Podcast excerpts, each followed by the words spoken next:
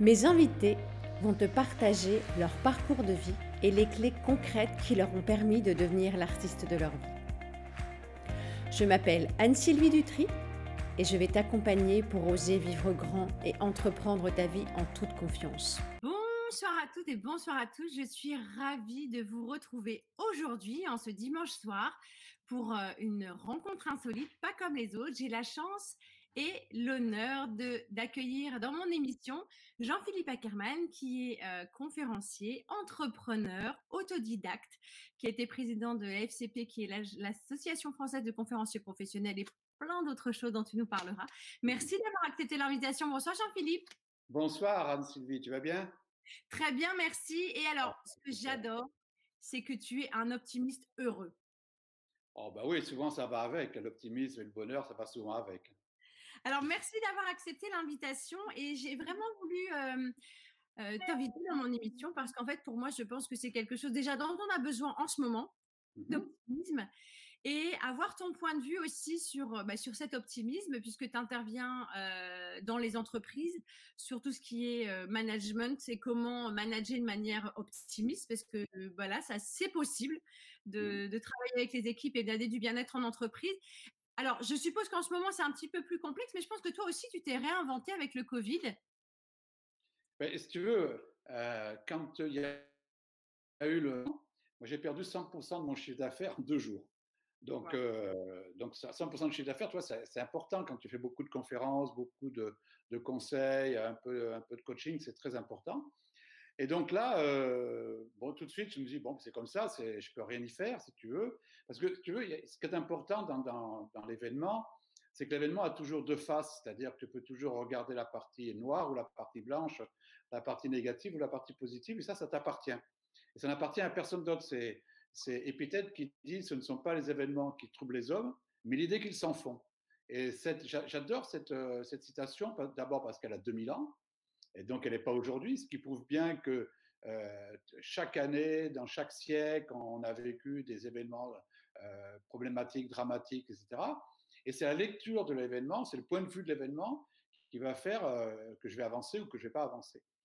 Et donc, si tu veux, à partir du moment où moi j'ai cette lecture toujours positive de l'événement, quel que soit l'événement, donc je me suis dit, qu'est-ce que je vais faire de, de tout ça? Et c'est comme ça qu'avec quatre amis, on a créé une plateforme qui s'appelle Millésime, qui est une plateforme qui sert, euh, qui est gratuite, qui est solidaire. Il y a 85 vidéos aujourd'hui, il y a plus de 35 articles, on en est au 13e webinaire, qui est une plateforme pour aider les entrepreneurs et les indépendants à, réfléchir, à rebondir et à réussir. c'est comme ça que je me suis réinventé. allez, voir, je vous mettrai le lien. Euh, c'est vraiment intéressant parce que ça permet d'avoir un autre point de vue. Et, euh, je trouve que ce, cette situation inédite permet à tout à chacun de se réinventer. Et, j'aime beaucoup la façon dont tu présentes les choses parce qu'en fait, euh, pour toi, si je reprends tes mots, la définition de l'optimisme, c'est vraiment, il se passe quelque chose, ça, ma manière dont je vais accueillir cet événement va faire que je vais devenir un pessimiste ou un optimiste. Et j'ai vu une citation ce matin en préparant l'émission.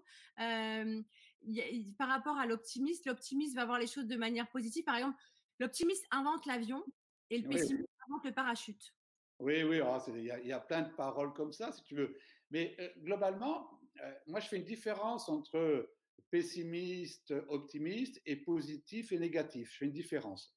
Euh, à savoir que on peut très bien vivre un événement de façon négative parce qu'il nous perturbe, parce que parce qu'émotionnellement, émotionnellement, pardon, il est très fort, etc. J'ai le droit d'être en colère de temps en temps, j'ai le droit de ne pas être content, j'ai le droit d'être négatif.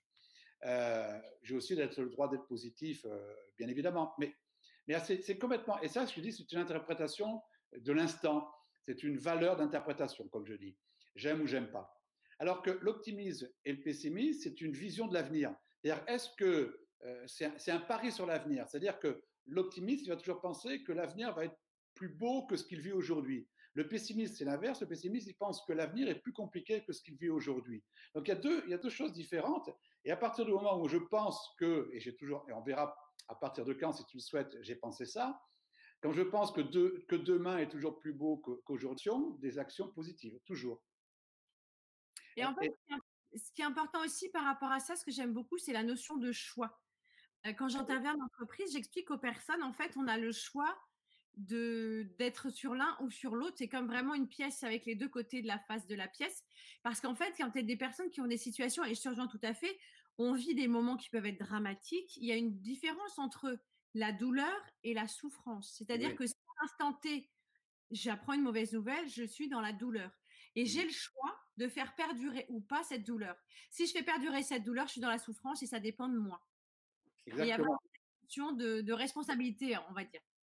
Exactement, si tu veux. Alors, si tu veux, c'est important parce que euh, soit on est dans les, familles qui sont touchées par, par, un décès. Et là, si tu veux, c'est très compliqué. Euh, je peux avoir de la révolte, je peux avoir de la colère, je peux avoir de l'abattement, je peux avoir tout ça. Mais euh, concrètement, 99% des Français, on n'a pas été touchés par la maladie. Donc la relation à la maladie, elle doit vraiment être relativisée. Par contre, beaucoup de Français, pas loin de 100%, quand même, sont touchés par le fait que économiquement, ça devient beaucoup plus dur. Et c'est là que ma façon de réagir va faire que je vais réussir ou que je vais pas réussir, que je vais m'en sortir ou je vais pas m'en sortir, que je vais rebondir ou que je vais pas rebondir. Et cette façon de penser est très importante. Je dis souvent, faut pas être optimiste quand c'est facile. Ça, c'est à la portée de, tout le monde. Il faut être optimiste quand c'est difficile. C'est à ce moment-là qu'il faut que la valeur d'optimisme soit la plus présente. Alors, merci pour ce préambule. Alors, pour les personnes qui nous rejoignent, euh, les rencontres insolites, c'est vraiment un moment où mon invité ne connaît pas les questions. Euh, il découvre tout comme vous les questions. Alors, je me présente simplement, je suis Anne-Sylvie Dutry et euh, j'ai décidé bah, de me réinventer, comme tu expliquais Jean-Philippe, de pouvoir faire quelque chose de différent pendant ce confinement. Bah, moi, ma, façon de me réinventer, c'était simplement d'expliquer comment devenir l'artiste de sa vie et d'interroger des entrepreneurs de leur vie. Alors, si j'ai un poilu qui essaie de discuter avec moi en ce moment. Euh, voilà. Tu n'es pas seul. Je vois que tu n'es pas seul. Alors, j'ai une interview pas les masques, une autre confinement, déconfinement, une autre on se donne du love, une autre imparfaitement parfait ou parfaitement imparfait, c'est comme tu veux, et euh, le dernier nouveau départ. Qu'est-ce qui t'inspire le plus? On se donne du love. On se donne du love, ouais. Alors, est-ce que tu pourrais me citer une nouvelle habitude que tu aurais mise en place avec l'arrivée du Covid pour te donner du love en ce moment? Non, non, non, j'ai pas, j'ai pas, j'ai pas de nouvelle habitude. si tu veux, moi j'ai beaucoup de rituels pour me donner du love, pour faire que ça se passe bien, et je vais juste continuer à les mettre en place. Mais j'ai pas, j'ai pas une nouvelle habitude que j'ai mise en place là. Alors, si c'est pas une nouvelle habitude, qu'est-ce que tu fais? Si tu veux bien nous dire une, un truc que tu fais pour donner du love régulièrement, euh, qui te permet en, fait, si tu veux, la, la, vie, c'est du love en fait. Il faut aimer la vie, il faut aimer, euh, il faut s'émerveiller de, ce qu'on voit, il faut accepter euh, ce qu'on a, il faut. Et moi, souvent, souvent, je dis, bon, je suis bien, quoi, je suis heureux, je, regarde les choses positivement, j'essaye de toujours relativiser les, événements. Et ça, si tu veux, quand ça va mal, ben, c'est là-dessus que je vais appuyer. Et puis, si tu veux, tu, sais que on a 50 000 pensées, dont à peu près 40 000 pensées négatives. Bon, c'est plus facile d'avoir des pensées négatives en ce moment, surtout si tu regardes les informations ou si tu Il y en a qui se régalent sur les pensées négatives. Les pauvres, ils sont malheureux, tu sais. Bon. Et donc, il se peut que le, matin, tu peux avoir des pensées négatives, tu peux te réveiller, tu es de mauvais poils, etc. Et surtout en ce moment, pendant deux mois, je sais que, les sommeils, et mon sommeil a été perturbé. Euh, parce que même si tu dis que tu n'es pas touché, tu es quand même perturbé. Et il arrivait des matins où j'étais pas bien, et c'est là que je mettais en, forme mon rituel. Et ce rituel, si tu veux, c'est de me regarder devant la glace et de me sourire et de me rappeler que la vie est miroir et qu'on reçoit ce qu'on donne. Et ça, c'est un rituel que je me fais régulièrement le matin. Et là, si, je dois, si je dois avoir quelque chose de supplémentaire, j'ai beaucoup plus appuyé là-dessus. Alors justement, j'allais te demander, euh, avant de passer poser la question, qu'est-ce qui te rend heureux dans la vie J'aimerais que tu nous dises euh, à quel moment, quel a été ton déclic? Parce que je sais que c'est quelque chose que as, euh, dont tu as pris conscience très tôt. Qu'est-ce qui a fait, parce que je, moi je connais l'histoire, mais pour mon auditeur c'est important, qu'est-ce qui a fait qu'à un moment donné, à l'âge de 20 ans, tout, un tout jeune garçon, tu t'es dit, moi, je décide d'être heureux dans la vie. En fait, si tu veux, bon, moi, je, suis parti à, à 20, à, bon, j'ai toujours été indiscipliné. Euh, oh raconter un peu, j'ai redoublé deux fois, je me suis fait virer, je sais pas combien de fois. Enfin, bon, Merci de le partager, Jean-Philippe, parce que s'il y a des jeunes ou des moins jeunes qui nous écoutent, c'est super important. Parce que quand on a une carrière et une réussite comme la tienne, on se dit, mais lui, il a tout réussi. Bah, merci de le partager, c'est important. non, non, non, j'avais deux ans de retard, j'ai passé le bac à, à 20 ans, je l'ai eu de justesse, en plus c'était un bac G. Donc, pour les plus anciens, G, c'était. Euh, euh, moi, j'avais le, le, bac, il y avait G3, G2 et G1. Moi, j'avais G1 qui était vraiment le plus faible, sténodactylo. Alors, je dis souvent avec, avec, avec boutade, mais j'ai passé trois ans extraordinaires parce qu'on était quatre garçons pour 25 filles. Donc, ça, a été, ça, a été, ça a été trois ans de bonheur intense. Et puis, j'ai quand même eu un bac, le bac G1. Mais tu vois, bon, c'est pas, c'est pas avec ce bac-là que tu, que tu crées une, profession. Euh, quand, à l'époque, quand, quand tu es un homme, parce que c'était réservé, c'est un bac typiquement secrétariat. Oui, c'est clair. Euh, voilà, à l'époque, c'était des, des, métiers féminins. Hein. Euh, voilà. Donc, moi, je suis parti, après mon bac, je suis parti euh, à l'armée. Et, et, et, puis, voilà, et si tu veux, là, à, à, l'armée, juste une, une, anecdote, en fait. Bon, j'ai passé les, les, les, trois jours. Ça coupe. Je ne sais pas si c'est moi ou si c'est toi. Est-ce que tu m'entends? Normalement, oui, on verra. On suit. T'es tout figé, Jean-Philippe. T'es revenu, c'est bon, je pense. Non. Est-ce que c'est marche Voilà. Oui, c'est bon, ça a juste euh, figé. Voilà, c'est l'Internet qui me challenge. En fait, l'Internet aime bien me challenger en direct, mais t'inquiète pas. donc, donc, en fait, je une anecdote, voilà. Ouais, je me suis retrouvé à, Angoulême, à, à l'école d'intendance, si tu veux. Puis après, il fallait, fallait au bout de, quatre mois, j'ai fait quatre mois de classe pour être sous-officier. Et puis, euh, il fallait choisir une destination. Tu avais la France, l'Allemagne ou l'outre-mer. Puis moi, j'étais encore bébé, même à 20 ans, j'étais encore bébé. Et puis, euh, bon, j'ai rien demandé. Et puis, au bout d'une heure, j'ai dit, mais pourquoi je ne vais pas demander l'outre-mer, euh, tu vois? Et puis, l'outre-mer me dit, non, l'outre-mer, c'est pris déjà. Maintenant, tu n'as plus que l'Allemagne. Donc, je suis parti en Allemagne. Voilà. Et je me, suis retrouvé dans une caserne qui s'appelait Bulle, et euh, donc vers, vers Baden-Baden. Et là, j'étais mon boulot, c'était de jouer au foot, en fait. J'avais été recruté parce que le général voulait avoir la meilleure équipe militaire française de, de, football. Et je passais ma journée au foot. Ouais, c'est super génial. Ouais, c'est super génial. Et puis, euh, mais il fallait que j'ai un rôle, donc j'étais aussi responsable du foyer. Donc, on était une caserne moderne, on était 50, etc. Et puis, une, un jour, euh, il y, a, y, a, les généraux viennent se réunir à, à Bulle. Ils me voient servir, ils voient que ça leur plaît. Et le général qui dirige la, corps d'armée en France me demande de devenir son, ordonnance et donc d'être chez lui, faire les lits, euh, faire le, service, m'occuper du linge, euh, m'occuper de la table. J'ai beaucoup appris, beaucoup, beaucoup, beaucoup appris sur le service à l'anglaise, à la française, tout ça, etc. Voilà, et puis j'ai fait ça pendant quelques mois, euh, et puis quand je suis rentré à la caserne, il est décédé, et donc on m'a demandé de, de, de, faire partie de la, chapelle ardente, de, lui rendre les honneurs. Et donc, je me suis retrouvé, on est parti de Bulle jusqu'à Baden-Baden, c'est pas très loin, et avec euh, trois copains, puisqu'on était quatre à rendre les honneurs, tu vois comment ça se passe, on est, il y en a deux au pied du, décédé et deux à la tête, et moi j'étais à la droite de la tête du, général. Et je sais pas combien de temps ça a duré, mais j'ai trouvé que c'était long, long, long, long. Et en fait, c'était ma première confrontation à la mort. Jamais j'avais été confronté à la mort.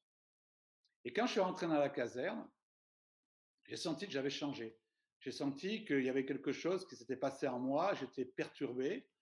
Et puis ça a duré plusieurs jours, plusieurs semaines. Et un soir, dans mon lit, comme ça, je me, je me suis dit, tu sais, je me suis mis à penser. Je me suis dit, mais en fait, euh, en fait, on vit qu'une fois, quoi. Et je me suis même pas dit, on vit qu'une fois. Je me suis dit, en fait, on vit une seule fois.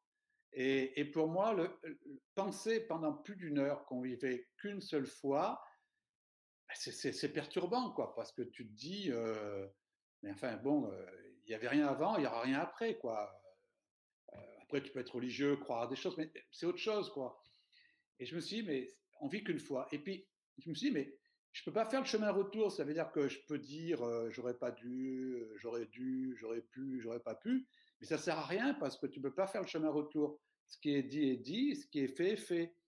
Et tu vois, à, Anne-Sylvie, souvent on me demande aujourd'hui, mais qu'est-ce que tu devrais refaire dans ta vie? Je dis, je referai tout. Mais on me dit, pourquoi tu referais tout? Ben Parce que je peux rien changer. Donc je fais en sorte que mon passé soit un, passé euh, merveilleux, un passé heureux. je traduis tout en, en choses positives, tu vois.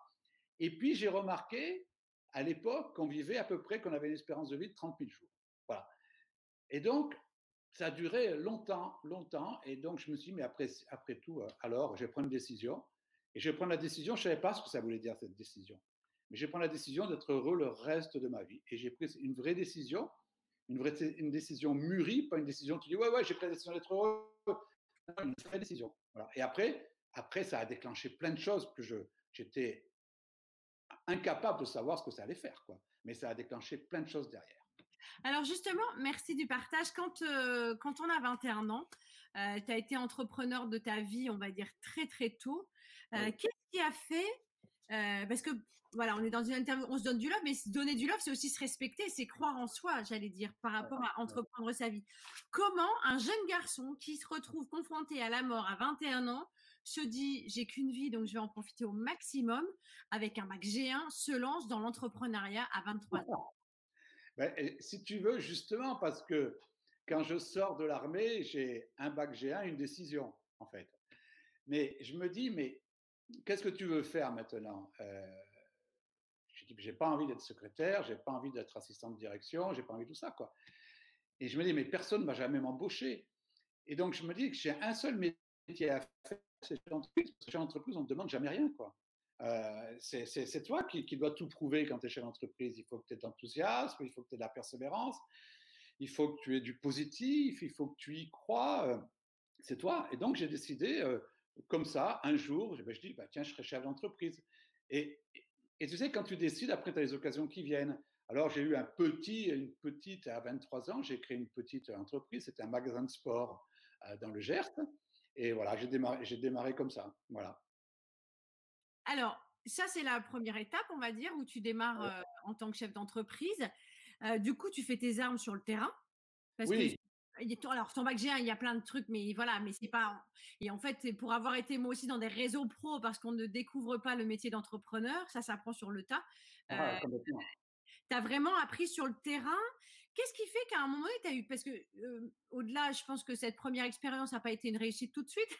Comment on garde confiance en soi quand on démarre un premier business à 23 ans et que finalement, ça ne va pas tout comme on veut En fait, donc j'ai démarré, démarré, à 23 ans et à 26 ans, j'ai fait faillite, tu vois. Donc, donc j'ai eu un espace là, un, espace un peu sympa. Pour la décision d'être heureux, tu fais faillite. Mais si tu veux, à partir du moment où j'avais pris la décision d'être heureux, même cette faillite, j'ai fait en sorte qu'elle se passe bien. Euh, et, donc, je suis allé voir le, tribunal de, commerce. Je, en fait, je ne connaissais pas tout ça. Moi, à un moment donné, j'ai fait le, bilan, j'avais un, un, associé, je lui ai dit, on ne peut plus vivre, c'est plus possible. Quoi. Donc j'ai mangé, j'ai mangé après pendant quelques années du pâte, du riz et des pommes de terre, hein, enfin quelques mois. Mais, j'ai fait en sorte que ça se passe bien, donc je suis allé voir la chambre de commerce, on m'a indiqué qu'il fallait que j'aille voir le tribunal de commerce. Puis ça y est, j'ai fait un concordat et puis, et puis j'ai remboursé tout le monde, j'ai payé tout le monde. Euh, voilà, et puis moi, après, j'ai remboursé pendant plusieurs années euh, parce que j'étais caution de, de, mes parents. Enfin, donc j'ai remboursé mes parents après pendant plusieurs années, mais ça a été une sacrée belle expérience. Pourquoi? Parce qu'en trois ans, j'ai appris à créer, j'ai appris à gérer et j'ai appris, à fermer une entreprise. Et tu sais qu'en France, l'échec est, souvent euh, très, très, très, très, très, très mal connoté, tu vois. Mais moi, cet échec, il m'a beaucoup servi parce que je sais fermer une entreprise de façon correcte, quoi. Je sais faire ça. Or, si je l'avais pas vécu, je, je ne saurais pas le faire. Et donc, c'est une expérience extraordinaire. En trois ans, entre 23 et 26 ans de savoir créer, gérer et fermer une entreprise. Et c'est pour ça que j'ai fait passer une vidéo il y a une semaine sur Facebook et LinkedIn où je dis votre entreprise n'est pas votre bébé. Parce qu'un bébé, jamais on le tuera, alors qu'une entreprise, il faut savoir parfois la tuer. Et c'est savoir la tuer. Mmh. Il faut savoir la fermer parce que sinon, elle va t'engloutir avec elle, cette entreprise. Et il faut comprendre qu'une entreprise, il y a des responsabilités limitées. Si je suis bavard, tu m'arrêtes. Hein. Il y a des non, responsabilités. Non, non, non, c'est ton moment. c'est important pour, ben, pour, les chefs d'entreprise qui sont là, qui ont des difficultés aujourd'hui euh, et qui veulent repartir. Peut-être qu'ils repartiront pas. Et peut-être, il y a certains, il y en a qui ne repartiront pas. Et je leur dis surtout, surtout, surtout, j'espère que vous n'avez pas mis caution de vos biens sur votre entreprise parce que l'entreprise, elle est à responsabilité limitée. Ça veut dire que ma responsabilité, elle est limitée à mes apports. Et quand, on, par contre, on dit que l'entreprise est le bébé, c'est là où on fait des bêtises et on, souvent on est caution sur ses biens propres. Et là, c'est beaucoup plus compliqué. Voilà. Et dans ce que tu partages, c'est vrai, c'est vraiment important pour l'avoir vécu et, comme tu dis, c'est bien de l'avoir vécu pour toi jeune, euh, parce qu'en fait, euh, il n'y a pas d'école de l'entrepreneuriat aujourd'hui. On apprend sur le tas, on a des réseaux qui nous accompagnent, etc.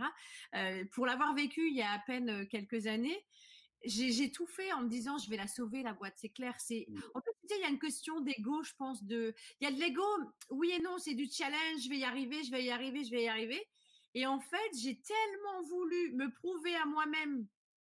En fait, j'aurais pu arrêter bien plus tôt et j'aurais limité la casse.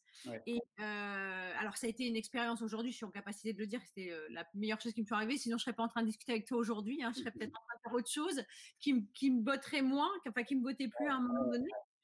Et, et c'est vrai que c'est important, surtout comme tu dis, pour les gens qui sont en ce moment dans une période complexe. Il faut mieux apprendre à lâcher prise euh, à faire les choses proprement pour rebondir autrement que de s'engouffrer pour les 20 ou 15 prochaines années parce que euh, on tient, on tient, on tient et après il y a une question d'ego.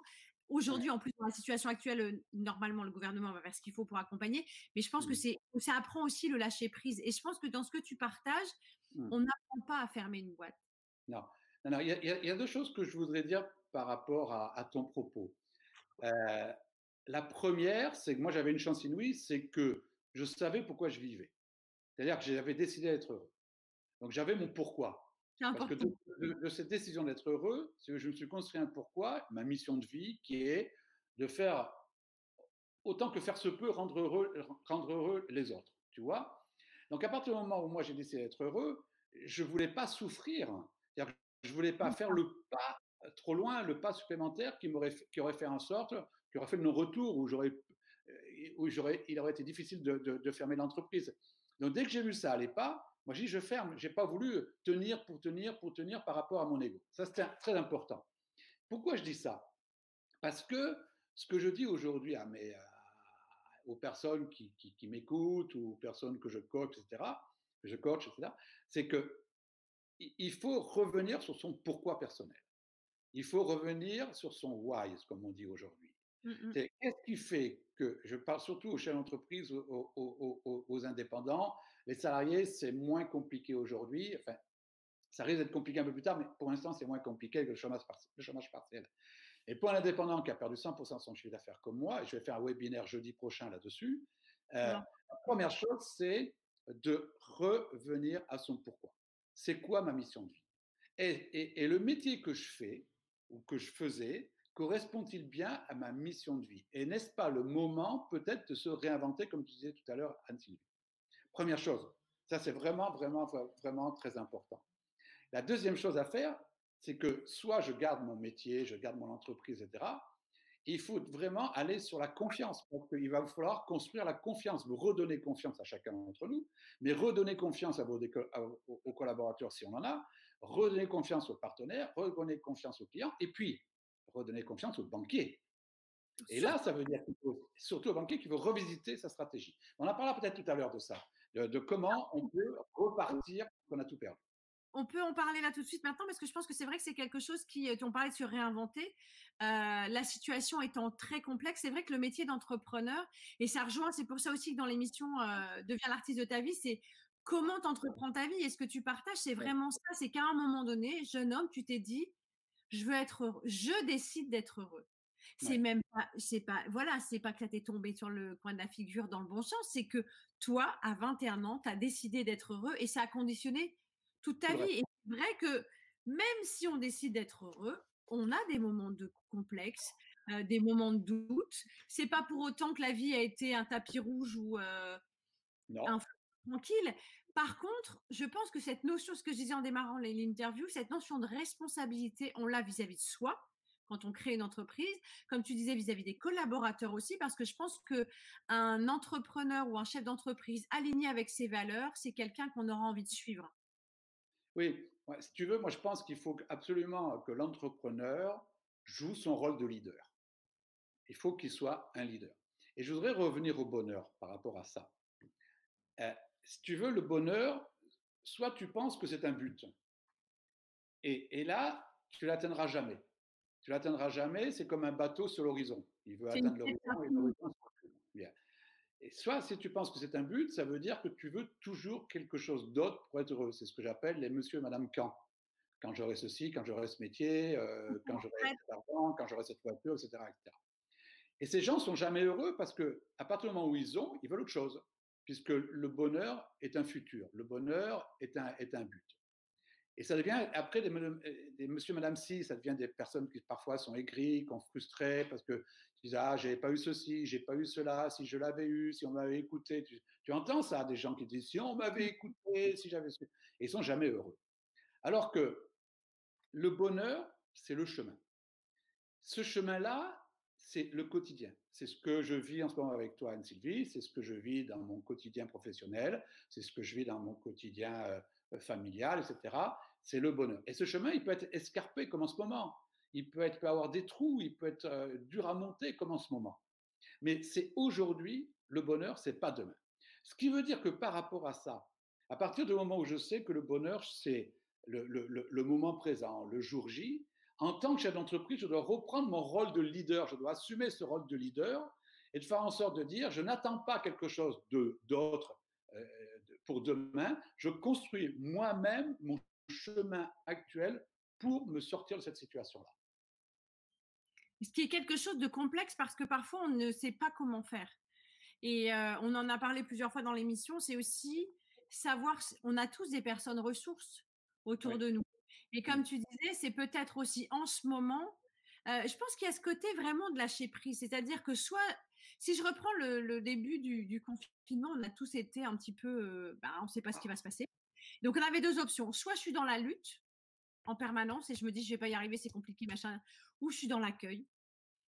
Et je, suis dans l'accueil, ben, ok, qu'est-ce que j'en fais? Comment je me réinvente? Tu parlais tout à l'heure de la plateforme millésime que tu as créée avec d'autres euh, collègues, j'allais dire. Euh, mmh qu'est-ce que j'en fais? Ce temps, comment je l'utilise? Parce que, comme tu dis, être conférencier en ce moment ou formateur, ce qui est aussi mon cas, c'est un concept. D'accord? J'ai la chance, et je remercie tous les jours, euh, j'ai la chance de continuer à faire des formations à distance. Donc, c'est aussi un nouveau métier, hein, parce que moi qui travaille beaucoup en impro et qui fait beaucoup de travail dans le corps, bah, à distance, c'est un peu complexe. Mais en tout cas, ça permet de se réinventer. J'ai mes clients qui m'ont renouvelé leur confiance, donc merci pour ça. Par contre, c'est d'être prêt. Enfin, d'être prêt. On n'a pas été préparé à cette situation. Par contre, comment je, comment je transforme l'essai, en fait? Je ne suis, mmh. pas, suis pas spécialiste du rugby, mais c'est vraiment ça. Comment, par rapport à cette situation, j'ai transformé l'essai pour l'après? Alors, justement, euh, ce que j'aimerais que tu nous partages, parce que tu sais que dans ton parcours, tu crées des, enfin, tu reprends des entreprises, tu les mmh. reboostes, tu reboostes toutes les équipes et euh, voilà. Donc, qu'est-ce, comment, comment c'est dans ton chemin professionnel, dans ton chemin d'entrepreneur, comment le jeune garçon qui aurait pu se dire «Ah non mais moi j'ai essayé d'être heureux mais parce que ce que j'ai pu entendre dans tout ce que tu partages dans les interviews etc que je suis allée écouter à aucun moment et j'adore je trouve ça génial c'est vraiment ce côté optimiste c'est que c'est comme ça tu vas.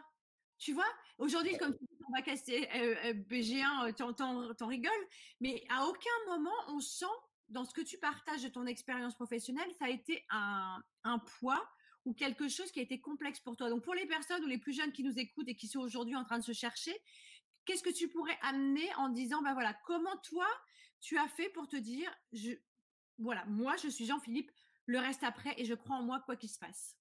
Et si tu veux, euh, euh, c'est 21 ans, c'est ma décision d'être heureux dès qu'il se passe quelque chose de difficile, je dis attention, tu as pris la décision heureux. N'oublie pas que tu ne vis qu'une fois. Fais que cette vie, elle soit pleine, fais que cette vie, elle soit merveilleuse. Et c'est toi qui vas la rendre comme ça.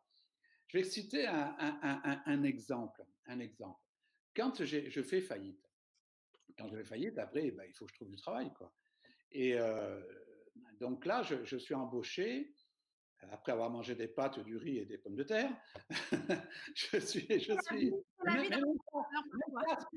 même, ça, les pâtes, le riz et les pommes de terre, moi je peux dire que je l'ai vécu, quoi. C'est pas un concept, je l'ai vécu, mais même ça, c'était agréable. J'ai vécu des moments fabuleux avec ça, quoi. Je me suis jamais plaint de vivre de ça. J'étais heureux de vivre cette expérience-là. Bien. Donc après, il a fallu que, et j'ai trouvé du, du, travail comme commercial dans une mutuelle euh, à Avignon. Il y avait 75 salariés. Et euh, parce que là, après, moi, j'allais là où il y avait du travail, donc je me suis retrouvé à Avignon. Et mon travail, c'était de vendre des assurances euh, santé auprès des entreprises, des mutuelles complémentaires. À 26 ans et demi, j'ai été nommé directeur commercial, parce que le directeur commercial est parti prendre sa retraite.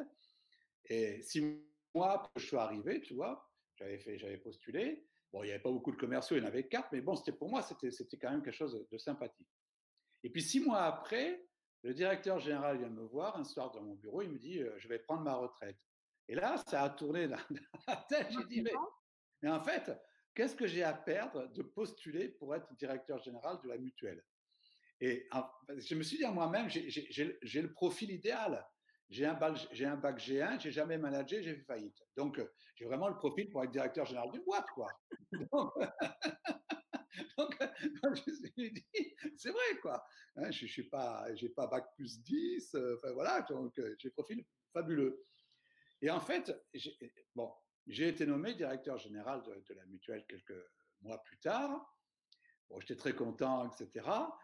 Et puis, euh, bon, le lendemain, le lendemain, je viens au bureau. on avait fêté ça avec mon épouse, on venait de se marier.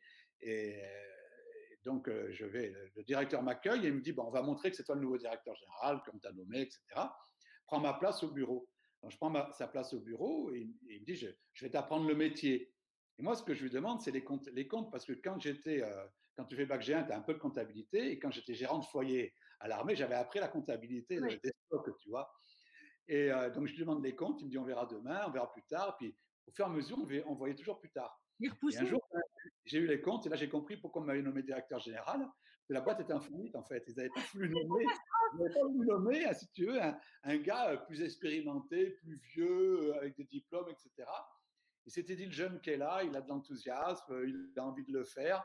S'il échoue, c'est dans l'ordre des choses. Et s'il réussit, on ne sait jamais. Et si tu veux, là, c'est important ce que je vais dire. Donc, je n'ai pas de compétences managériales. Mais je me dis comment je vais faire? Et la première réflexion qui me vient, la première réflexion qui me vient, c'est celle du bonheur. Je me dis, mais puisque toi, à 21 ans, tu t'es donné le droit au bonheur, tu t'es donné le but au bonheur. Tes collaborateurs, ils sont comme toi. J'étais le plus jeune, tu vois, j'avais 75 collaborateurs, j'étais le plus jeune. Tes collaborateurs, ils sont comme toi. Ils vivent qu'une fois. Il va falloir le faire un retour. Et ils ont une espérance de vie de 30 000 jours. Pour certains, c'était beaucoup moins que 30 000, parce que 30 000, c'est quand... Ils étaient plus avancés que toi en âge, donc... Euh, et donc, je me dis, mais moi, qu'est-ce que je peux leur donner? Et je décide là de leur donner un management basé, comme on dit aujourd'hui, sur la bienveillance, sur le respect, sur, le, la motivation, sur ce qu'on appelle aujourd'hui le bien-être au travail. Moi, je ne savais pas que c'était ça. Tu veux, je, me suis dit, mais moi, je, veux qu'on me respecte et donc je vais respecter mes collaborateurs j'ai mis des choses en place, on va t'imaginer, que je mets encore en place dans les entreprises aujourd'hui que, que, que, j'accompagne. Et j'ai pris une deuxième décision. Donc, un, première décision, alors donner un management basé sur la bienveillance, le bonheur, enfin le bonheur, euh, plutôt le bien-être, on va dire. Et la deuxième décision qui est, je me suis dit, si tu arrives le matin en faisant la tête, en disant que c'est foutu, qu'on ne va pas y arriver, le résultat, on va le connaître. Et c'est là où je reviens sur la notion de confiance dont je parlais tout à l'heure. Et là, et là, j'ai décidé d'être optimiste. Ça veut dire j'ai décidé le matin d'arriver avec le sourire, avec la pêche, la banane, et de construire le futur ensemble. Et si tu veux, en un an, le miracle s'est produit parce qu'en un an, on a redressé la boîte. En un an. Sans compétences managériales, mais avec la double conviction du bien-être auprès de mes collaborateurs et de l'optimisme auprès de, de, moi. De toi, ce que tu voulais insuffler? Alors, tout à l'heure, tu parlais de banquier. Comment tu as fait pour insuffler ça aux banquiers? Parce que s'il y a quelqu'un à qui c'est insuffler ça, c'est le banquier. comment, j'ai fait? Forcément, quand j'ai pris les comptes, j'ai bien vu que ça serait un peu compliqué, quoi, tu vois. Euh, ben. Et comme je n'avais pas beaucoup de compétences, moi, je me suis fait aider par, par, par, par des coachs. J'ai pris des coachs, tu vois. J'avais trois coachs avec moi, un coach en management, un coach en finance, puis un coach en, marketing. Quoi. Et je m'étais, je entouré. Et mais comment je me suis dit, mais il faut que je donne confiance au banquier. Quoi. Si j'arrive avec le banquier en pleurant, en me, en, me lamentant, en disant que tout est foutu, ben, il me jamais il va m'ouvrir une ligne de crédit. Et j'avais besoin qu'il m'ouvre des lignes de crédit, j'avais besoin d'être en découvert.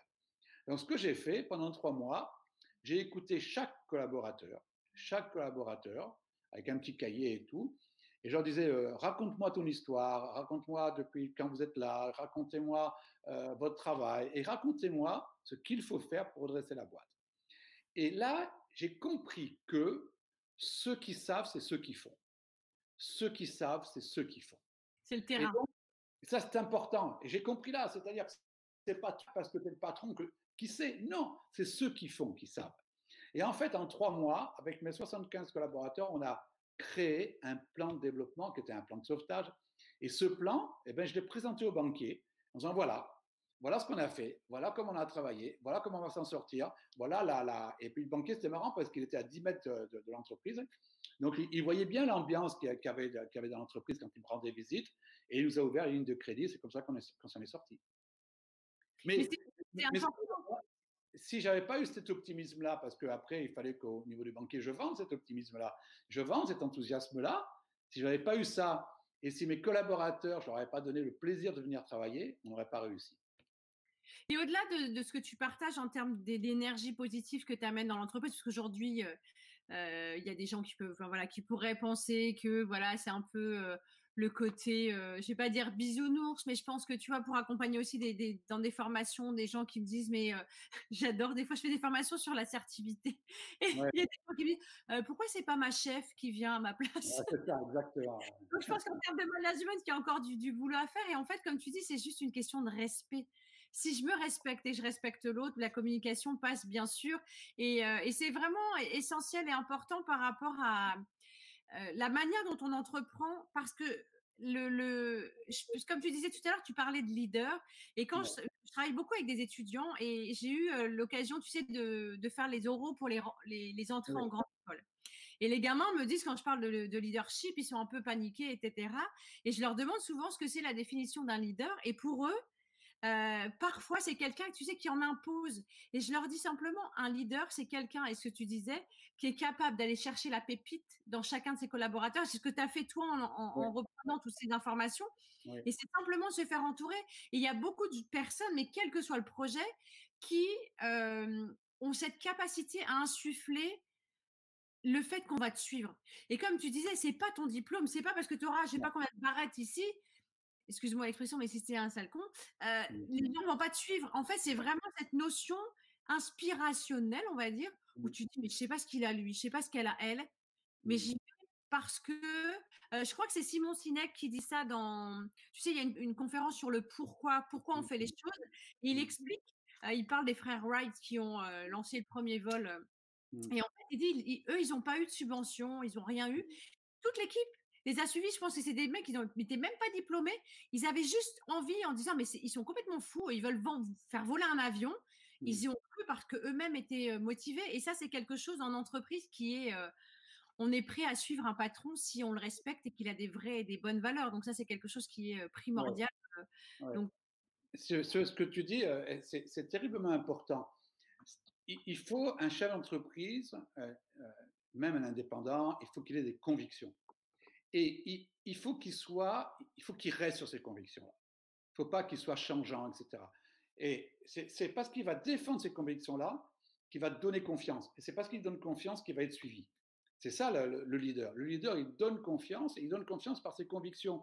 Il donne confiance par l'optimisme. Il donne confiance par le positif. Il donne confiance parce qu'il y croit. Et parce qu'il y croit, les autres se disent, mais si lui, en tant que, que patron, y croit, donc je vais le suivre. Euh, et après, il ne faut pas décevoir par contre, parce que là, ton leadership, il tombe. Le leader, il, doit expliquer aussi ce qu'il fait, etc. Mais c'est ça, ce rôle de leader, pour moi, est important. Il faut que chaque patron, chaque entrepreneur, chaque indépendant reprenne ce rôle de leader qui est de donner confiance par l'optimisme, par la conviction, par, euh, le positif, par l'enthousiasme.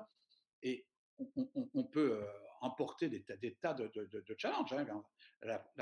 Tu, cites les frères Wright, ben, ça a créé l'aviation. Hein. tout simplement. Et justement, par rapport à ce côté, tu parles de transparence. si tu avais voilà, deux ou trois clés pour les gens qui nous écoutent, peut-être des entrepreneurs qui se disent non, mais là, ils sont gentils de parler d'optimisme, de, bonheur, etc. Je suis en train de partir dans le mur, mes salariés, c'est complexe. Mmh. comment, alors, il y a un truc qui me vient, c'est justement de regarder autour de soi s'il y a des, choses qui sont ressources, parce que je pense que quand tu es mmh. un entrepreneur aujourd'hui, de se dire qu'on peut mettre 30 personnes, voire 30 familles ou plus sur la paille, c'est pas quelque chose, parce qu'en fait ça aussi, c'est quelque chose, il y a cette responsabilité. Quand on part sur un, projet d'entrepreneurial, parfois c'est vrai qu'on entend ouais, le patron, machin, les mmh. collaborateurs râlent. Par contre, c'est quand même, tu parlais de leadership, c'est quand même un gars ou une, une nana qui a décidé que son projet allait pouvoir transmettre des, choses, certes, créer des choses nouvelles, des produits, etc.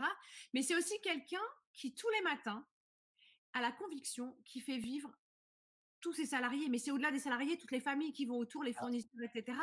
Et je peux comprendre qu'en ce moment, il y a des gens qui se disent, pour l'avoir vécu, et heureusement, j'avais pas de salarié à l'époque, mais la nuit, on se réveille, on a les yeux comme ça en disant, je vais pas y arriver. Donc, quand tu accompagnes des entreprises, soit pour les remonter ou peut-être aussi pour les, les aider à, déposer le bilan, parce que, comme tu expliqué en début d'interview, c'est important de le faire de manière propre et surtout pas s'engouffrer par le Titanic, etc. Qu'est-ce que tu pourrais leur donner ou qu'est-ce que tu pourrais partager en deux ou trois clés pour qu'on garde les personnes qui nous écoutent puissent se dire ok soit elles t'appellent soit elles gardent le moral et comment elles pourraient rebondir justement par rapport à une situation complexe. Il y a deux choses. Soit j'ai du personnel soit j'en ai pas. Bon je vais prendre dans, le cas où, j'ai du personnel il faut être humain. Je crois que la, la base de tout c'est l'humanisme. La base de tout c'est être humain de se dire que j'ai en face de moi quelqu'un qui est comme moi qui a une bouche, deux yeux, deux oreilles, euh, deux bras, deux jambes et un cœur. Et de se dire qu'il a les mêmes émotions que moi, il a les mêmes ressentis que moi, il a peut-être un, environnement différent du mien. Bien. Et ça, c'est la première des choses. Moi, si tu veux, quand j'ai pris cette mutuelle 75 salariés, j'ai redressé, d'ailleurs j'ai pris votre mutuelle, j'ai créé un groupe de 350 salariés. Bien. Il m'est arrivé, il m'est arrivé de faire, euh, au début tout au moins, euh, des plans de licenciement. Ça m'est arrivé. Et là, je me suis toujours souvenu, un, du bonheur, deux, de l'humanisme. Et jamais, si tu veux, j'ai vu euh, ce qu'a fait, je crois que c'est Uber, hein, mmh. je licencie par Zoom, etc. Ça, c'est pas un respect de la personne. Et il faut avoir le, respect de la personne. Et de se dire, bon, et là, je joue, je joue la confiance aussi, c'est-à-dire, et moi, à chaque fois que je, je licencie quelqu'un, je l'ai fait, pas dire que je ne l'ai pas fait parce que tu ne peux pas redresser les boîtes parfois sans pouvoir le faire. Mais j'ai toujours travaillé avec les personnes. D'abord, je les ai prises à mon bureau. On a travaillé avec elles. J'ai expliqué. Et je ne les ai jamais laissées partir sans des études, des formations ou ce qu'ils souhaitaient par rapport à leur projet personnel que parfois ils ne connaissaient pas, qu'on a découvert ensemble. Ça, c'est vraiment. Il y avait un rebond, possible. Pardon? Il y avait un rebond possible. Tu envisageais un, un, rebond possible. C'est très important parce que là aussi, je donne confiance aux, personnes qui restent. en se disant, bon, ok, il le fait, mais il n'a pas détruit l'entreprise. Il l'a il fait proprement avec des personnes. D'autres personnes, moi, j'ai créé des emplois en faisant partir des gens. quoi. C'était absolument extraordinaire. Donc ça, c'est vraiment très, très important. La personne, c'est dans le cas où tu disais, est-ce qu'il faut euh, ou pas licencier des personnes? Et ça, tout ce qui, tout ce qui touche à la confiance, c'est ce qui fera la réussite. Tout ce qui touche à la défiance, c'est ce qui va faire l'échec. Après, si je suis indépendant, je suis tout seul, comme toi, comme moi, etc. Ben là, c'est là qu'il faut tout reconstruire. Quoi. Il, faut, il faut ce, que, ce mot euh, qui est devenu un peu bateau aujourd'hui, qui est se réinventer. Donc, refaire sa stratégie, retravailler son pourquoi personnel, retravailler le cadre de référence de sa société, regarder son utilité est-ce que ce que je faisais jusqu'à présent, c'était utile et, revisiter ma façon de communiquer? Pardon? Et son business model, parce que quand tu es entrepreneur ou que tu es conférencier, que tu dois avoir des gens et que tu es en Covid et confiné? Et oui, et oui. Donc, comment, comment tu fais, si tu veux, par rapport. Et, mais ce qui est important, c'est de revenir à son pourquoi personnel et de se dire je continue ou je change? Je fais différemment les choses. C'est vraiment. Euh, et puis, voilà, c'est vraiment cette vision, si tu veux, de la confiance qu'il faut avoir. Et cette, confiance est souvent liée à l'optimisme. il y a une parole, il y a une parole de qui dit l'optimisme est une forme de courage qui donne confiance et qui mène au succès. C'est bien vrai. Mmh, mmh.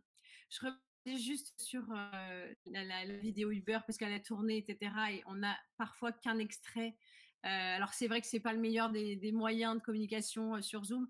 Euh, il s'avère qu'à l'issue de la, vidéo, elle n'est pas non plus enchantée. Et la pauvre dame, elle finit dans l'émotion. C'est important parce que l'extrait qu'on voit, ça paraît un peu carrément trash, ce qu'il l'est hein, au demeurant. Mais voilà, c'est pas quelqu'un d'inhumain puisqu'à la fin de la vidéo, elle n'est pas non plus en train de faire you, je vous laisse tomber. Mais c'est 3500 salariés qui apprennent la nouvelle en direct live je reconnais que c'est pas le, meilleur des moyens. Alors justement par rapport à tout ce parcours de vie, aujourd'hui, avant on partira sur la conférence après, comment de jeune homme optimiste, autodidacte qui voilà, qui s'affranchit de plein de choses en disant je vais prendre le poste et qui du coup découvre le poteau rose et tu remontes des boîtes. Comment tu es arrivé à un moment donné à te dire bah voilà, je, je, tout ce parcours de vie. De quoi tu es le plus fier aujourd'hui, Jean-Philippe? De quoi je suis le plus fier? Euh, Je ne sais pas.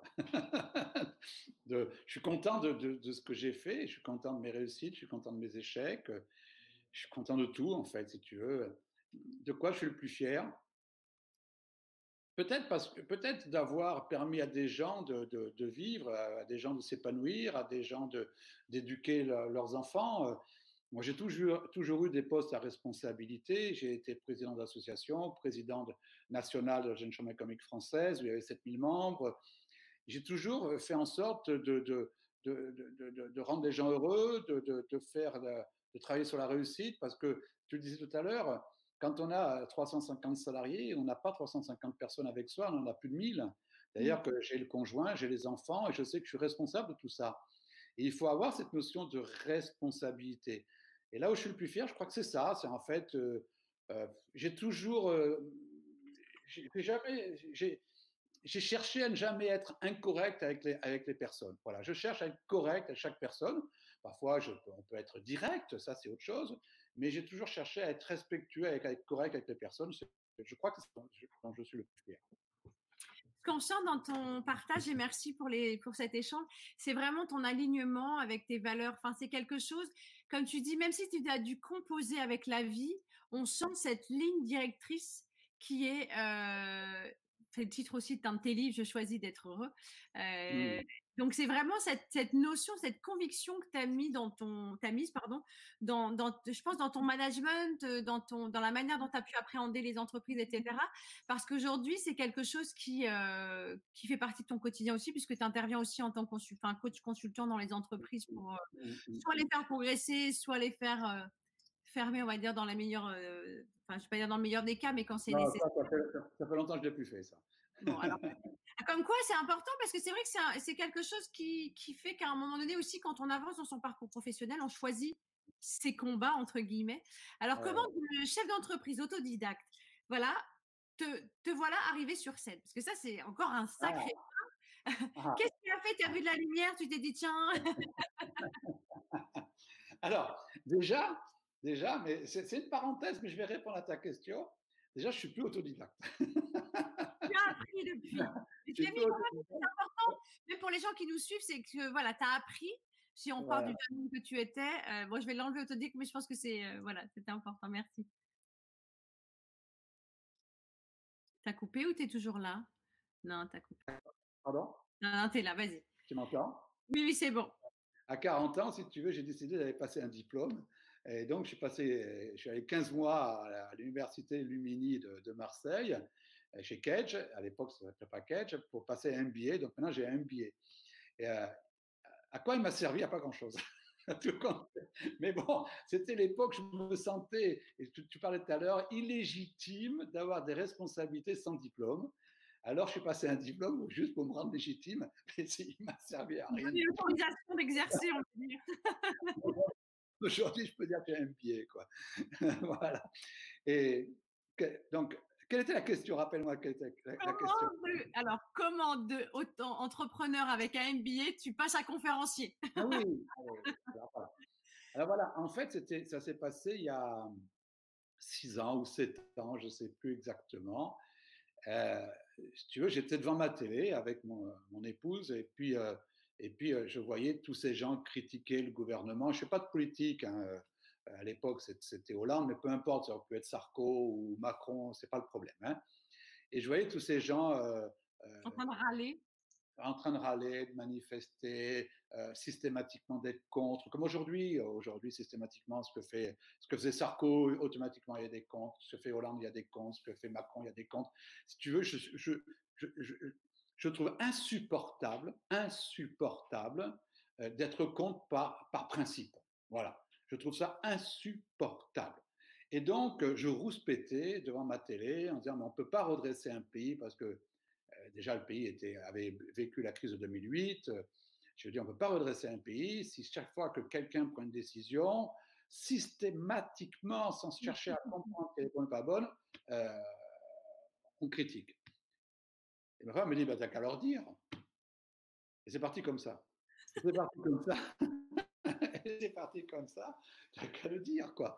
Et c'est parti comme ça, sous forme d'une boutade. Et puis après, j'ai créé à, euh, quand je suis arrivé sur la région monégasque, j'ai voulu créer la Ligue des optimistes de Monaco. Et puis, euh, j'ai fait venir 130 euh, personnes pour une soirée optimiste.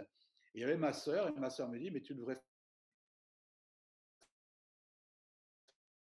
tu devrais faire des conférences sur l'optimisme. Et puis c'est parti comme ça. Un jour, euh, trois, quelques mois après, des amis d'Avignon me téléphonent sans savoir que je faisais, j'allais me lancer dans les conférences qui me disent Est-ce que tu pourrais nous faire une conférence pour la Chambre de commerce et d'industrie d'Avignon? Ouais, Je dis bien Oui, si tu veux. Bon, j'ai jamais fait, mais si tu veux. Euh, ben sur, le thème, c'est l'optimisme. Ben, ça tombe bien. C'est parti comme ça. Voilà. C'est parti comme ça. C'est devenu mon métier. Aujourd'hui, 80% euh, de mon chiffre d'affaires sont les conférences. Ben, C'était les conférences. Et euh, j'ai six conférences avec des conférences spectacles, de la musique, de la chanson. j'ai des conférences sérieuses. J'ai des conférences sur l'entreprise du futur. là, je suis en train d'écrire une conférence sur comment rebondir, si tu veux, euh, ben, je donne des, conférences en ce moment par webinaire. Quoi. J'en ai encore, en ligne. voilà, en ligne. Et c'est devenu comme ça, et c'est devenu une passion, mais en fait parce que je pense que j'avais envie d'être sur les planches, quoi aussi. Oui, et c'est ça aussi, devenir l'artiste de sa vie, c'est s'autoriser. À, parce qu'en fait, je pense que, euh, voilà, quand l'idée de vraiment des interviews aussi, c'est de partager le parcours d'entrepreneur de mes invités, parce qu'en fait, euh, on entreprend sa vie, quel que soit le moment, quel que soit l'âge, euh, c'est simplement de prendre une décision. Donc, je pense que tu, est-ce qu'il y a quelqu'un à qui tu dois dire merci aujourd'hui, ce serait qui, par rapport à tout ce parcours incroyable? Mais, mais, d'abord, j'ai changé huit fois de métier, il faut que tu le saches, parce que ce qui est important pour moi, ce n'est pas la profession, c'est la vie. Ce qui est important pour moi, c'est mon chemin de vie, c'est d'être heureux. Et donc, quand un métier ne me convient plus, je le change et ça me pose aucun souci, aucun problème, puisque je suis aligné. C'est pour ça que je disais qu'il faut que les entrepreneurs aujourd'hui euh, revoient leur pourquoi personnel, tu vois, pour être aligné et de se dire je continue, je fais différemment. À qui je dois, je dois dire merci? Mais je ne sais pas à qui je dois dire merci. Enfin, le, il y a tellement de monde à qui je dois dire merci. Je dois dire merci. C'est-à-dire que je dois dire merci à toutes les personnes, comme toi par exemple, qui me donnent l'occasion d'être euh, interviewé, à des personnes qui m'ont parlé peut-être pendant cinq minutes, mais qui m'ont éclairé euh, une idée, ou qui m'ont fait réfléchir. Euh, je, je, dois dire merci à tous les gens que j'ai rencontrés. Ils sont des centaines de milliers je dois dire merci à, toutes les personnes qui me parlent, parfois même qui peuvent me, me critiquer, qui peuvent euh, ne pas être contentes avec moi parce qu'elles m'aident chaque fois. Et, je ne peux pas te dire à qui je dois dire merci. Je dois dire merci à, la terre entière, enfin à tous les, tous les gens qui m'ont permis, que, qui me connaissent ou qui ne me connaissent pas. J'ai aussi des personnes qui ne me connaissent pas, qui m'ont aidé dans la vie. voilà. Et, si tu veux, quand je regarde mon évolution, quand je regarde ce que j'ai fait, il y a toujours eu des personnes à la base. C'est jamais moi qui ai pris la décision comme ça. Il y a toujours eu des personnes qui m'ont permis de prendre la décision. Toujours, toujours, toujours. Soit des personnes ressources, soit au contraire des personnes euh, euh, en contradiction, en contradiction qui m'ont permis de prendre aussi des décisions. Et, ces, personnes, je les remercie aussi, tu sais. Je veux dire, euh, dans ma conférence sur le bonheur, je dis remercier les personnes que, que, qui vous ont fait du bien, remercier aussi les personnes qui, qui vous ont froissé parce qu'elles vous ont permis d'être ce que vous êtes aujourd'hui elles permettent de grandir. Et je pense que parfois, il y a des personnes, quand ça vient nous chercher sur un sujet, on les maudit entre guillemets sur l'instant. Finalement, c'est euh, on a envie de leur dire merci parce que, euh, mais comme toute situation, tout à l'heure, au début de, l'émission, on parlait de d'opportunités, d'être en capacité de, transformer aussi les choses. comme tu dis, il y a des événements qui font que euh, un dépôt de bilan, ça peut être aussi une opportunité parce qu'il y a toujours un cadeau caché quand on est en plein dedans, pour les gens qui sont dans, dans, le creux de la vague en ce moment, euh, ce qui est le cas de beaucoup, c'est pas simple. Et c'est vrai. Et pour l'avoir vécu, c'est pas simple. Par contre, une fois qu'on a réussi à transformer, à rebondir, parce que je pense que ça aussi, c'est une capacité. Il n'y a pas de profil type d'un entrepreneur. Par contre, je pense que cette capacité à, à, comment à accueillir ce qui se passe, le, mmh. le, le, faire mouliner, entre guillemets, et insuffler un truc différent, c'est quelque chose qui doit être en dans une ADN. C'est-à-dire que je pense qu'aujourd'hui, tout le monde, c'est pas que tout le monde ne peut pas être, au contraire, tout le monde peut être entrepreneur de sa vie. Après, chef d'entreprise, c'est encore autre chose. Par mmh. contre, c'est cette capacité que nous avons toutes et tous de pouvoir se dire, voilà, il y a un événement, qu'est-ce que j'en fais? Et cette notion de responsabilité, elle est indispensable parce que en tant qu'entrepreneur, tu parlais par rapport aux salariés, en tant mmh. qu'indépendant, c'est soit par rapport à son environnement professionnel, etc., mmh. les mmh. partenaires, et en tant que parent aussi, on est moteur en tant que, si on ne s'autorise pas à faire les choses, bah, que ce soit nos salariés, notre conjoint ou nos enfants, on n'insuffle pas les mêmes choses en fait. Et je trouve génial dans ce que tu partages, c'est que c'est optimiste. quand on te connaît, ça se sent. moi, je t'avais vu il y a un an pour la première fois sur scène et je me suis dit, waouh, il a une pêche. Et ça me un fou parce qu'il y a cette fraîcheur de. Et c'est pas le côté, parce qu'en plus, c'est hyper réaliste dans ce que tu partages. C'est pas que le côté, oh oui, tout est beau, tout est gentil. Tu amènes des choses concrètes dans les entreprises par rapport au management positif, etc., qui sont. Alors pour certains, ça va être c'est juste du bon sens en fait. C'est simplement. et... tu as raison, c'est que du bon sens en fait. C'est que du bon sens. C'est en fait mettre en place ce que tout le monde voudrait avoir. Alors, on n'est pas, on, pas naïf non plus. Quand je dirige 350 personnes, je ne suis pas naïf. Je sais bien qu'il y a des résultats qu'il faut atteindre. Et je sais que ces résultats, ben, il faut manager les personnes pour atteindre ces résultats-là. Mais là aussi, ça s'apprend, ça, comment manager les personnes pour atteindre des résultats, sans forcément être euh, de mauvaise humeur, euh, râler, euh, désagréable, etc. On peut aussi atteindre des résultats en étant très agréable. Et ça, c'est important. Tout à l'heure, tu disais, on n'est pas dans le monde des bisounours. Non, parce que euh, moi, dans mes conférences, très très souvent, je fais euh, référence à une étude de Harvard sur plus de 2000 entreprises qui prouvent quand on, donne du bien-être dans l'entreprise, de l'optimisme, on augmente les ventes en moyenne de 37%. Je dis bien en moyenne. Ça veut dire qu'il y a, moins, mais il y a plus. On augmente l'efficacité de 30%. On augmente la productivité de 20% on baisse l'absentéisme de 26%, on baisse le turnover de 6%. Ce sont des études, c'est du concret. C'est pas simplement, on n'est pas dans le monde des bisounours, c'est-à-dire que c'est fabuleux. Je rends heureux les personnes et j'ai du résultat. Et si je suis un peu quelqu'un de bien bâti, ce résultat, en plus, je peux le redistribuer. C'est quand même fabuleux, quoi. on est dans un cercle vertueux. C'est vraiment ça, et surtout que par rapport à ce que tu expliques, c'est qu'en plus, euh, en termes de management, quand toi tu parlais d'entreprise, quand toi tu as commencé à insuffler cette dynamique positive aux, salariés, comme tu dis, si tu parti en disant bah, c'est mort, les comptes sont là, dans trois mois c'est fini, euh, c'est vraiment aussi dans cette positivité, l'intention qu'on y met. Euh, j'avais lu aussi une étude par rapport à des étudiants. ils avaient divisé en deux classes les, les profil d'étudiants. Hein. Euh, mmh. D'un côté, ils disaient aux profs, alors eux, c'est les pires de l'école, et vous, vous avez les bons. Et bien, mmh. simplement, le professeur d'avoir ça en tête, ceux qui avaient été définis comme bons, alors qu'ils avaient tous le même niveau, avaient augmenté leurs résultats, et ceux qui mmh. étaient normaux et qui auraient pu être qualifiés de bons, ils avançaient pas, ils progressaient pas parce que le professeur, dans son ta façon d'appréhender les choses, avait déjà une, une, croyance négative. Et en fait, c'est super important de savoir. Enfin, je pense aussi que c'est vraiment une question de d'état d'esprit dans la manière dont on va euh, accompagner ses équipes, accompagner les gens avec qui on bosse. Euh tu me fais penser à deux choses. La première, c'est de toujours penser positif. Toujours penser positif. Il y a ce qu'on appelle le transfert contre transfert. Hein, c'est Freud qui dit ça. Moi, je transfère ce que je pense, même si je dis l'inverse, je le transfère, et le contre-transfert va, me revenir, l'effet miroir. Hein. Alors, je peux te dire, euh, euh, par exemple, que tu es parfaite, que tu es le travail que tu fais, c'est génial, etc. Si je pense l'inverse, si je je te fais un transfert, tu vas faire le contre-transfert, ouais, mais est-ce que tu es sûr que mon travail va bien, etc., etc. Et en fait, voilà. Donc, c'est très important d'être toujours positif, de penser positif. Bon, ça, ça s'apprend. on va pas là, on n'a plus le temps de. Mais ça s'apprend de penser positif. Parce que la pensée, c'est l'émotion, l'émotion, c'est l'énergie, l'énergie, c'est l'action, l'action, c'est le résultat. Très important. Très important. Et ça, il faut que je le comprenne dans mon management. C'est-à-dire que si ma pensée donne l'émotion, si je pense négativement, je vais transférer des émotions limitantes auprès de mes collaborateurs. Et je vais leur faire baisser l'énergie et ils n'ont pas envie de se mettre en action.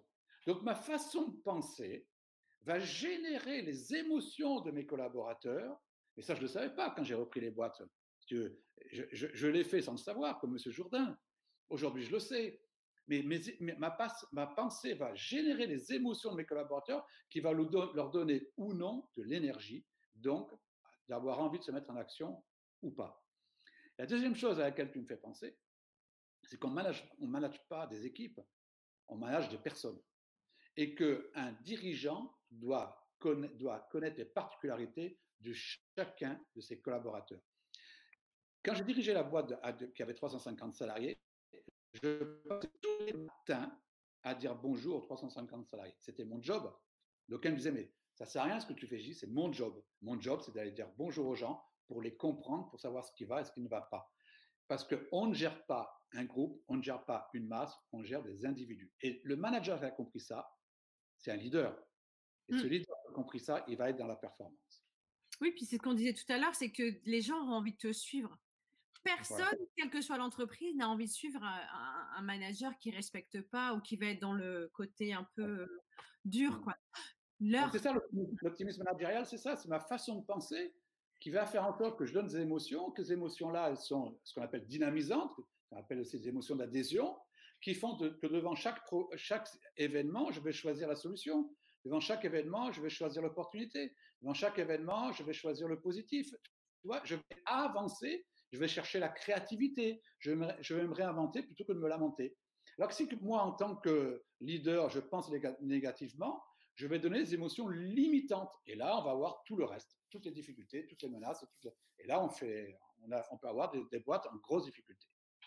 C'est vraiment essentiel par rapport à ça parce que c'est un sujet aussi que j'aborde dans l'entreprise. Et parfois, les gens me disent, mais euh, enfin, je suis pas là, je suis, je peux pas parler de mes émotions au bureau. Et en fait, je leur dis, mais c'est pas comme si vous prenez votre cœur, vous le mettez dans la boîte à gants, vous fermez la boîte à gants, vous allez bosser, vous revenez le soir.